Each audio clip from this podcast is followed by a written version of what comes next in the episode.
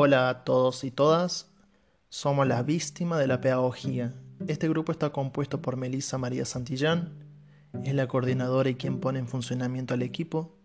Celeste Nieva es la encargada de organizar los audios y determinar lo que se va a escuchar en este podcast. Y por último, quien les habla, Juan Cruz Olveira, soy quien ejecuta esta actividad usando este formato. A continuación, abordaremos los procesos de virtualización bajo las consignas estipuladas. Primera pregunta. ¿Cómo comprendías el proceso de virtualización en un primer momento? En una primera instancia tenía la incertidumbre de cómo se iba a impartir los contenidos educativos teniendo en cuenta las complicaciones individuales de cada sujeto. Es un desafío muy complicado para quien imparte los conocimientos, por lo tanto, en un principio comprendí el proceso de virtualización como estrategias y propuestas que tengan significado para sostener a los alumnos y evitar que abandonen y que continúen con sus estudios. Hola, mi nombre es Celeste pertenezco al grupo Víctimas de la Pedagogía. Lo que comprendí con el proceso de virtualización es que es una herramienta que se empezó a utilizar por el sistema educativo para poder estar conectados los docentes con los alumnos, seguir transmitiendo los contenidos de manera que el currículo y la matrícula no desaparezca al igual que el año académico no se interrumpa. Esto se hizo de forma abrupta debido a la pandemia que afecta a nuestro país. Hola, mi nombre es Santilla María Melissa, pertenezco al grupo Víctima de la Pedagogía.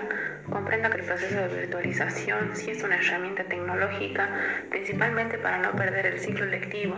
Se reinventa para poder hacer llegar las actividades que uno realiza cotidianamente, pero a su vez tiene como desventaja la conectividad que no todos pueden adquirir para poder realizar trabajos, actividades o participar de clases virtuales. Pregunta número 2. ¿Cómo se lleva a cabo el proceso de virtualización en nuestro instituto? Teniendo en cuenta las cuatro etapas que forman el proceso de virtualización descritas por la licenciada Daniela Romero, creemos que el Instituto Clara J. Armstrong cumple con tres de los cuatro procesos antes mencionados. El establecimiento cuenta con una página web donde podemos encontrar información sobre la institución educativa, cumpliendo de esta forma la primera etapa del proceso de virtualización. La segunda etapa consiste en virtualizar gestiones administrativas. Esto podemos hacerlo ya que podemos solicitar certificados, materiales de estudio, descargar libros, etc.